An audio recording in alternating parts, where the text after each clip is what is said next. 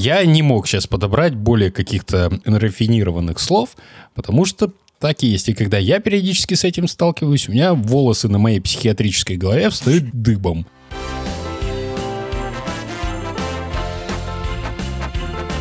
Коко, коко.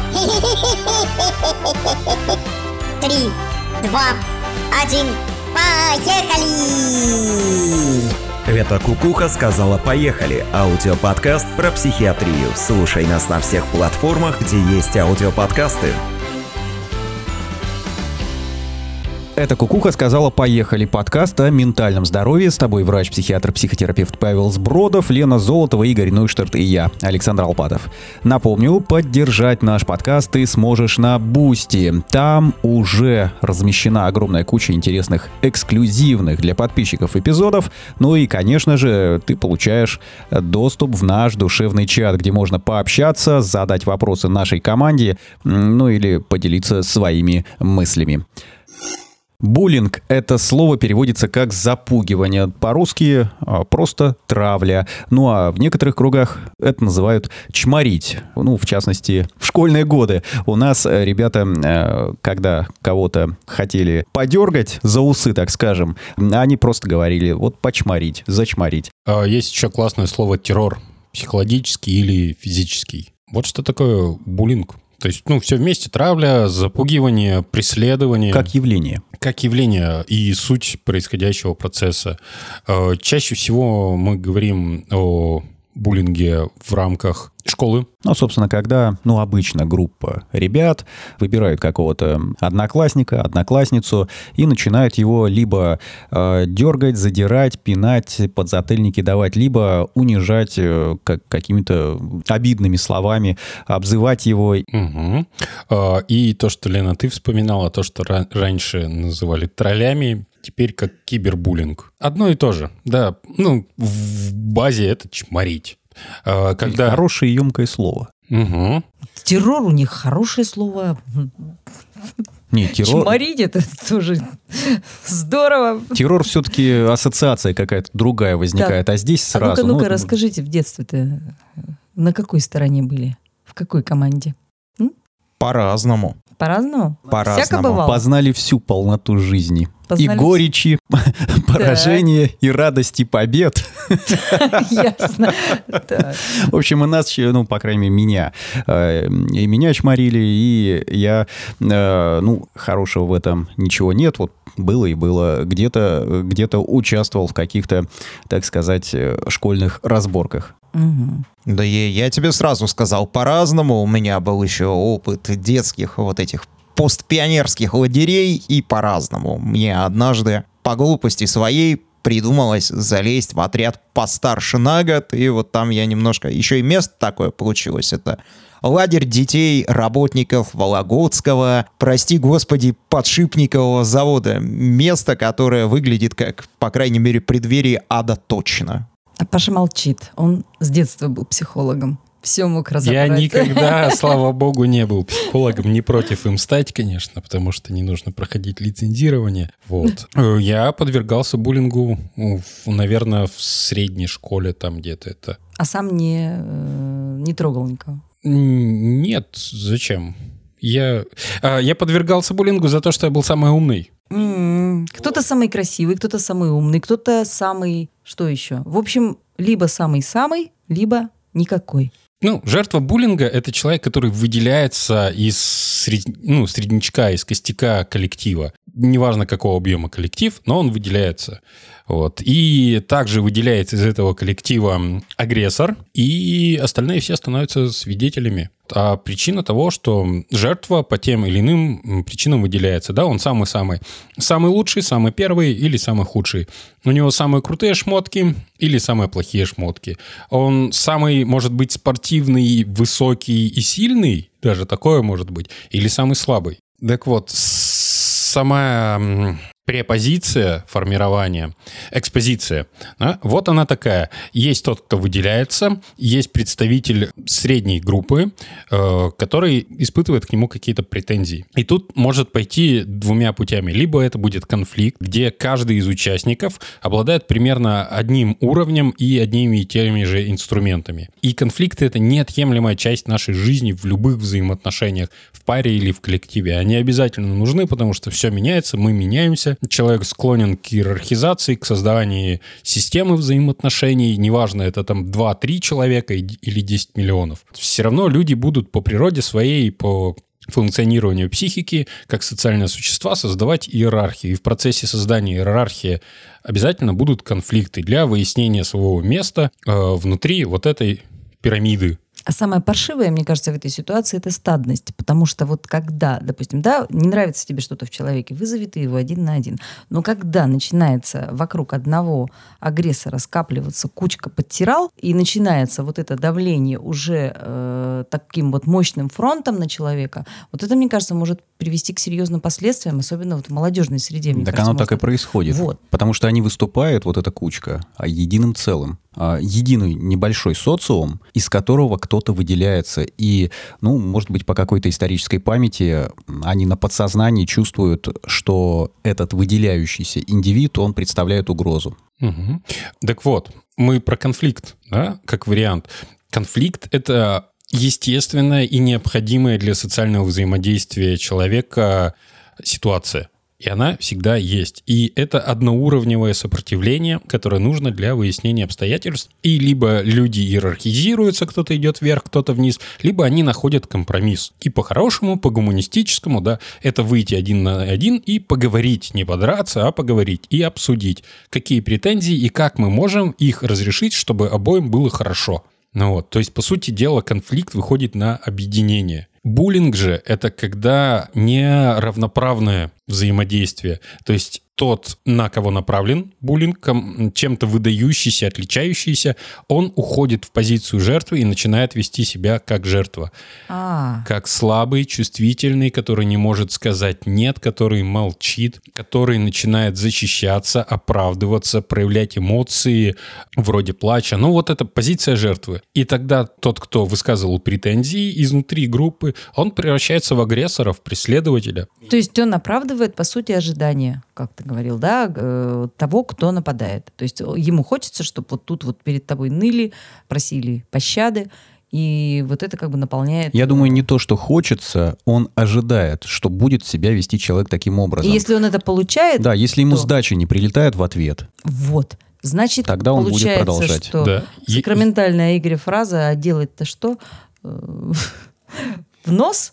как говорил учитель труда, в торец. А, вот, в нос. Да. То есть если э, агрессор не получает э, достаточного по интенсивности сопротивления, ну, ответочки, а человек, на которого он нападает, уходит в позицию жертвы, в позицию нишу беспомощную, бессильную, ну, которая страдает, не может дать э, сдачи буквально, то агрессор по пути собственного поиска превосходства и доминирования начинает доминировать. Причем важно, что эта доминация не на уровне какого-то развитого гуманистического взаимопонимания, а на уровне стадного животного. Человек, на минуточку, стадное животное. Ну вот. И, допустим, те же вот курочки попадает курица другого цвета, или там на курицу попадает какое-нибудь красное, допустим, пятно крови, остальные курицы ее заклевывают.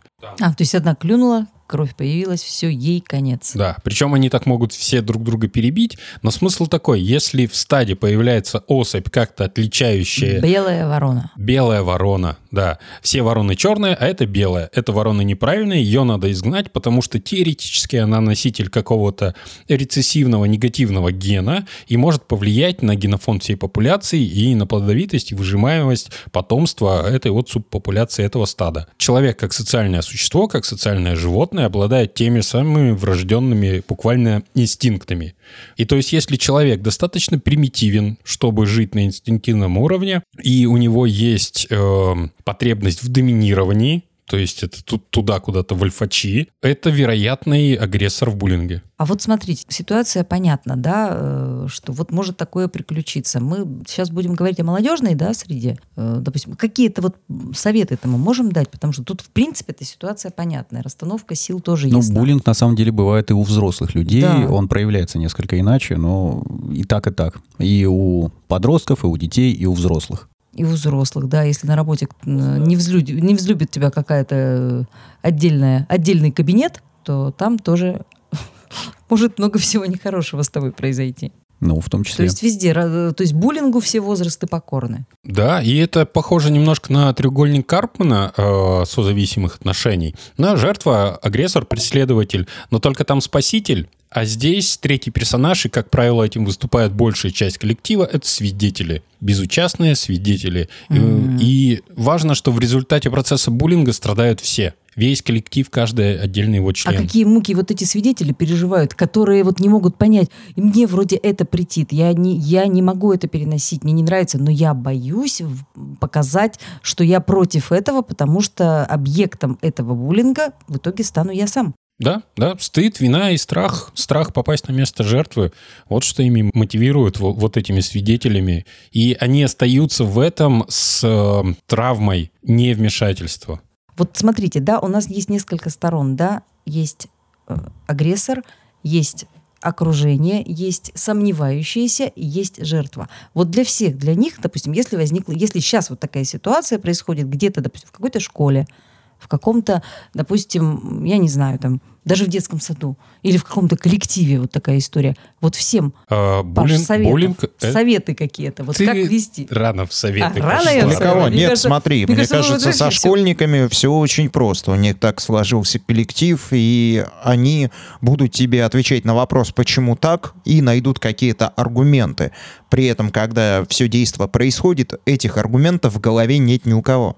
Чем опасен буллинг? Это же социально опасное явление. И почему этому сейчас уделяется так много внимания? Потому что в какой-то момент жертва может настолько озлобиться, что возьмет оружие и пойдет убивать. Но это как раз к вопросу о фильме «Класс» 2009 года. Вот. И к тем событиям, которые сейчас периодически происходят у нас в стране. И про маньяка в тоже мире, подходит. не только в И стране. очень активно происходит, допустим, в том же США, где есть доступ к огнестрелу. Потому что целая субкультура э, возникла вокруг этого. Вот. И у нас это происходит чаще, чем это попадает в новости. Вот. Это реально очень опасная ситуация. А, И что делать, если говорить про школьников? Если внутри, если это видно, допустим, если это видит учитель, если видят родители, вмешательство. Есть куча специальных служб, начиная просто с тех же служб по воспитанию внутри школы, школьного психолога, за- заканчивая большим количеством бесплатных государственных проектов по буллингу. А, Можно просто загуглить и посмотреть. Сейчас реально этому уделено много внимания, и материалы там очень классные, простые, понятные. Чтобы понять, что, допустим, твой ребенок подвергается буллингу, там есть, ну, простые критерии, но самое главное это вывести на разговор. И важно, что делать, потому что, да, пример, когда кто-то, не понимая процесс, вторгается в буллинг, и почему многие, например, дети боятся об этом говорить, потому что будет только хуже, потому что родители, которые, ну, из, из той прослойки, и учителя, скажем, да, которые не уделяют этому внимания, типа, для мальчиков нормально драться. И более того, например, э, дети подрались, и родитель начинает защищать своего сына-агрессора тем, что, например, э, и это очень частая причина у мальчиков, драться, э, это гомофобия. Вот. ну, гетеронормативность. Да? То есть он э, начал драться и напал на другого, потому что побоялся, что его посчитают геем. Родитель во время решения конфликта приводит это как ключевой стопроцентный аргумент в невиновности своего сына-агрессора. Или учителя, которые говорят, это нормально драться. А что ты дра- э, сдачи не дал? А что ты заплакал, как девчонка? Опять гетеронормативность. Вот это од- один из ключевых моментов в средней школе. Э, И старшее поколение гетеронормативных вот этих нормис, они провоцируют. Почему я сказал, нужно искать источники? Источники есть, потому что проблемы зачастую и как, почему это стало проблемой? Потому что э, для решения этого у детей требуются взрослые. Дети сами не решат. А взрослые, на минуточку, у нас очень многие прям совсем неадекватные. Вот эти самые нормальные взрослые, у которых все хорошо, вот. Это... Которые знают, как надо и как всем надо. Слушай, Да, да. нет, Это все-таки, все-таки это работает. Есть история рядового Романькова, если я правильно помню фамилию, это огромных, а, колоссальных размеров, смешной мальчик-уволень, которого а, пытались булить в армии. А, вот до того момента, знаешь, он такой ходил таким веселым олухом, кивал головой, над ним подшучивали, до тех пор, пока кто-то с ним не решил вступить в драку. Вот с двух ударов э, рядовой Романьков агрессора своего просто положил на пол, выяснилось, что чемпион по рукопашному бою Ленинградской области. Вот так вот оказалось. Вот тоже такой ходил. О, армия А. со своей дедовщиной, кстати. Вот, да. Вот, яркий пример буллинга, причем который считался нормальным. Дедовщина — это Да. норма. А это пиздец, ребята. Вот почему я говорю, что... И причина, почему те же дети не обращаются к взрослым, потому что взрослые пиздатые в этом плане. Я не мог сейчас подобрать более каких-то рафинированных слов, потому что так и есть. И когда я периодически с этим сталкиваюсь, у меня волосы на моей психиатрической голове встают дыбом. Подмена понятий относительно армии, дедовщина — это прежде всего э, преемственность поколений. Если мы говорим о том, что служат люди два года, то люди, которые старослужащие, так называемые, они, во-первых, обучают... Деды. Да, деды. И передают какой-то опыт э, служащим духом, да, вот. А все остальное — это неуставное взаимоотношение. Поэтому дедовщина — это хорошо, неуставняк — это плохо. Это и с точки зрения командиров и начальников в армии. Абсолютно серьезно. То есть, если вы обучаете, если вы там работаете, не знаю, какими-то старшими солдатами, выходите там, Ох, не руководителем знаю, Игорь. микроколлектива. Найдется ли много э, служащих, которые добрым-добрым словом своих дедов Я бы вспоминают? разграничил наставничество и дедовщину. Я Вот об этом да. же хотел сказать. разные вещи. Да, дедовщина — это буллинг, наставничество — это преемственность поколений. Вот. В России м, традиционно было дедовщина, то есть буллинг. Вот. Сейчас, насколько я знаю, это все-таки переходит в наставничество. И пример буллинга — это не только отношения в школе, не только там психологический или физический террор, вот как у мальчиков гетеронормативность, у девочек там отдельный термин — это слат-шейминг. Да? То есть есть определенные вещи, Э, Слэт-шейминг — это когда тебя шлюхой называют, да? ну, цепляют за больное в этом возрасте, да. Это отношения вот в армии, это отношения в работе, в трудовом коллективе. То, что ты, Лена, сказала, да, кто-то кого-то не взлюбил по своим там каким-то больным на самом деле причинам внутри своей Бывает. головы и начинает преследование, начинает травлю. Ам, Причем, если у, э, у мужчин это чаще всего открытая агрессия, то у женщин это интриги, распускание слухов, ну, подковерные игры. А опять же, это происходит из-за гетеронормативности, которые учат и вдалбливают, что ты девочка, ты должна вести себя так, ты мальчик, ты должен вести себя так. Короче, одна из основных причин и того, что это развивается, это модели воспитания и принятые вот эти общественные патологические нормы. Еще бывает начальство начинает булить, да? Но смысл вот в чем. Да, я немножко отвлекся на такие социальные факторы, а, что жертва сама начинает вести себя как жертва. Иначе буллинга не будет. То есть агрессор, он может бесконечно ходить и выискивать жертву. У него цель кого-нибудь задоминировать. Но всегда в детстве отец говорил, если тебя достают, задевают, дай в ответ. В следующий раз не полезут. Ну и в продолжении к тебе не полезут, полезут на другого. То есть э, буллинг-то он не пропадет. Мне мой папа лично показывал несколько приемов. Я думаю, Если что, эта история характерна для всех отцов э, в этой стране, плюс-минус. У меня был негативные примеры в плане воспитания. А, Не было таких примеров. Наоборот, то есть воспитывали как жертву. Классно. Вот, потому ты, кстати, и не участвовал в буллинге других людей. Возможно. М, Я доминировал потом другими путями, творчеством, умом, Вот, Через кстати, потом всех уважением. додавил. Это, кстати, да, это интересный момент, э, ведь эм, ты можешь ответить не физически, к примеру. Ты можешь перевести просто в другую плоскость. То есть поведение жертвы — это когда ты принимаешь все, э, что против тебя э, делают, и, соответственно, забиваешься условно в угол и пытаешься как-то выжить в этот момент. А ты можешь, к примеру, ну, не знаю, перевести ситуацию в шутку. Может быть, э, какое-то действие сделать необычное, которого не ожидают от человека, и это ведь тоже может быть ответной реакцией. И не обязательно это будет силовая реакция, когда ты в Будучи дал. школьником, достаточно тяжело настолько креативно мыслить, особенно в экстремальной ситуации. Да, Здесь, Саша. наверное, хорошим будет момент про вот эти самые, как Паша высказ- выразился, гетеронормативные штучки. Если от тебя ждут, что ты полезешь с ними драться, перехитри всех. Если от тебя ждут, что ты будешь участвовать от девочки, да, в каком-то вот этом самом клубке змей, дай кому-нибудь в рожу. Я думаю, что будет вполне себе. Э, такой себе совет на самом А я деле. здесь не для того, чтобы советовать, я здесь для того, чтобы предполагать. Ты- Накидывать. Ты, ты уже, да. Накидывать на вентилятор. Вот твоя задача как эксперта уже отсекать ненужное, оставлять важное. Как говорил Кришна, как бы, Опаньки. да, А мы все еще психологический подкаст, да? Следование дхармы — это хорошо, это нужно, но плохих людей иногда нужно всех убить. И началась Махабхарата. Э, Маха, что, прости? Махабхарата. Это эпос. Священная война с геноцидом. У нас все более степенно, у нас просто добро должно быть с кулаками. Да, и одна из причин, почему жертва начинает вести себя как жертва, это низкая самооценка. Это отсутствие тыла, ощущение защиты. То есть жертва, она беззащитная и беспомощная. Вот, она сама ничего не может эм, и не может попросить помощи. Вот критерии, по которым жертва становится жертвой. Но у кого помощь просить? Видишь, если ты школьник, если просить помощи у родителей или педагогов, значит, ты стукач. Все. Ну, потому и Слился. не может. Вот, вот, а, опять же, да, до, до сих пор просто встречаю это, что если кто-то жалуется на кого-то, ты стукач, Маль- мальчик не должен ябедничать, мальчик должен терпеть. Это родители говорят. Это учителя говорят, к сожалению. Раньше вообще было такое слово отличное. Оно э, говорилось примерно так. При- приходит мальчик, прибегает к маме, жалуется, да, что его набили. Мама ему какое слово сказать? Хорошенько. Вот еще чего говорилось. То есть никак не хотели вникать. Вот, может быть, оттуда Да. все. А еще накажут за это. Да.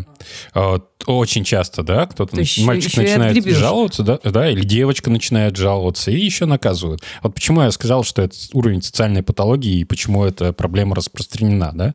Патология наследования э, вот этих идей и патология нормы большинства, к сожалению. Э, делать-то что? правила киднеппинга, которому должны обучать детей. Если к тебе подходит незнакомый взрослый или малознакомый взрослый и хочет без ведома твоих родителей или других людей отвезти туда, куда ты идти не должен, стоишь и кричишь «Взрослые, меня похищают, меня обижают, я в опасности, помогите!» Здесь то же самое. Но тут вопрос, что будут ли адекватные взрослые. Потому что дети не могут разрешить продуктивно этот конфликт. Пока не изменится ситуация, например, как было в моем детстве, что это все длилось, длилось, длилось, а потом как бы до агрессоров э, дошло, что м, Паша-то умный, у Паши-то можно списать. Я кардинально поменял в классе свое положение, то есть от того, что меня чморили там все, да, а, до того, что каждый хотел со мной дружить. И не дай бог кто-то из других классов посмотрит на меня как-то негативно или толкнет плечом, все, после школы ему хана. Тогда я окончательно прочухал, но в какой-то момент, да, будучи жертвой, я практически дошел, ну, уровень злости до мщения. Не реализовал я его, хорошо, удержался все-таки, грань рационального не было пройдена. И просто буллинг закончился изменением ситуации, тем, что мы выросли и поменялись э, цели и ценности. И да, те взрослые, которые меня окружали, поддерживали мою позицию жертвы. То есть, по сути, надо перевести в публичную плоскость. Да, да. Как и про семейное насилие, например. Советы все одни и те же. Заявить об этом.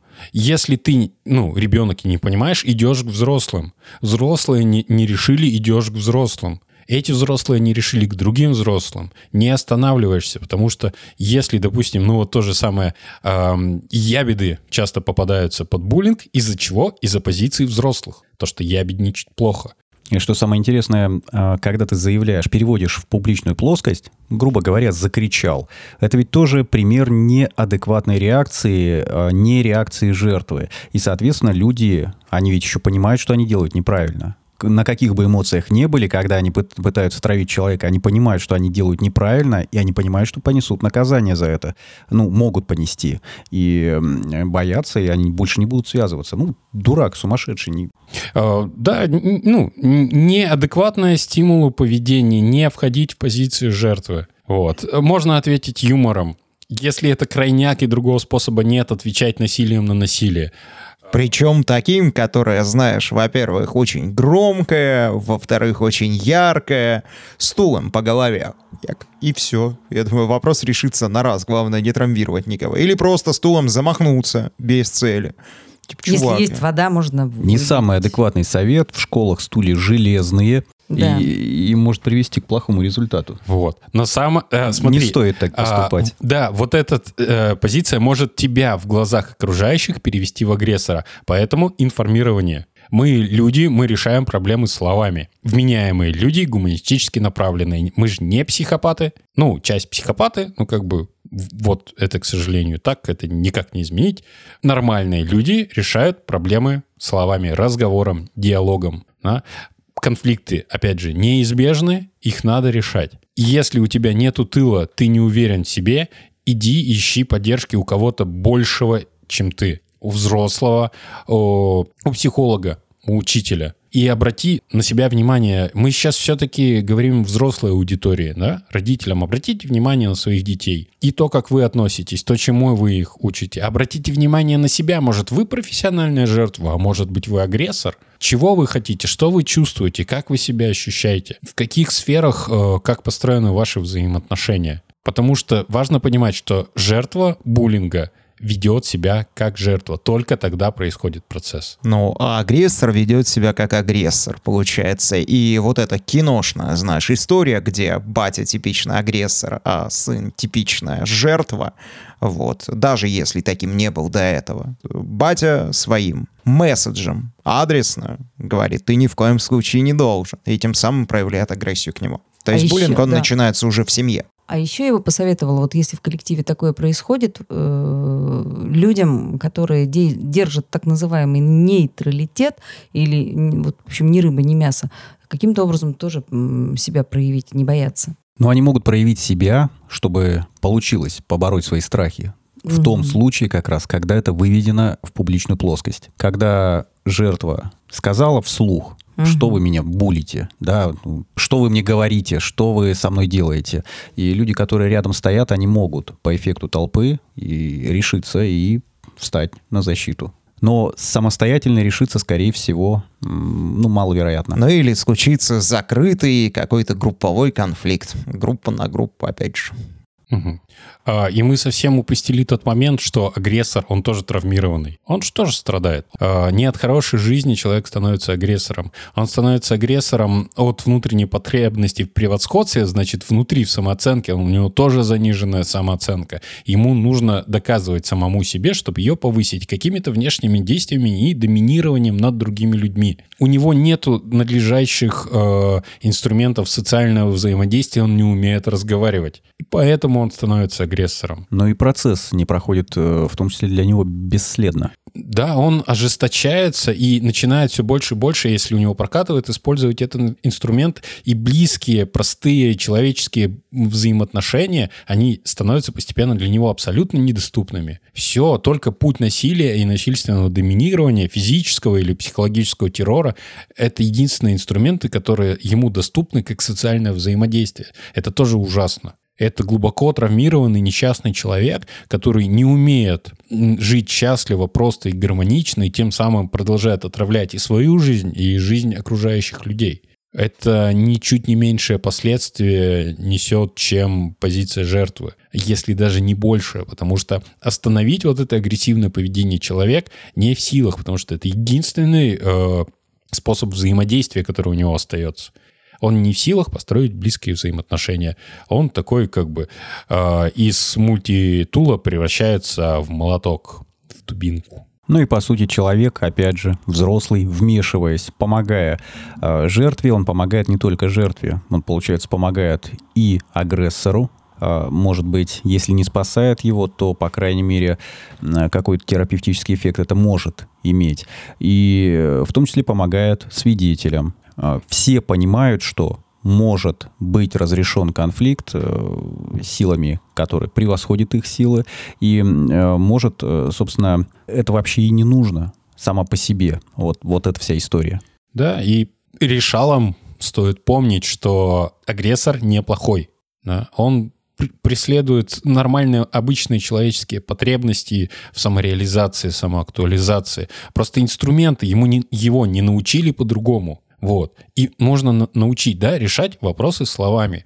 Вы можете не конфликтовать, э, именно не выходить на агрессию, не выходить на уровень террора э, и насилия. Вы можете решать конфликты словами и получить не какое-то расслоение и напряженную ситуацию, которая может привести к печальным последствиям в результате, а можете получить хорошие дружеские отношения и опыт того, что вы можете больше, когда вы дружите и взаимодействуете э, по-хорошему, из благих побуждений с окружением. И то же самое реализацию, поднятие своей самооценки можно добиться без доминирования, унижения, оскорбления. Вот, вот о чем это э, речь. Вот способ решения проблемы.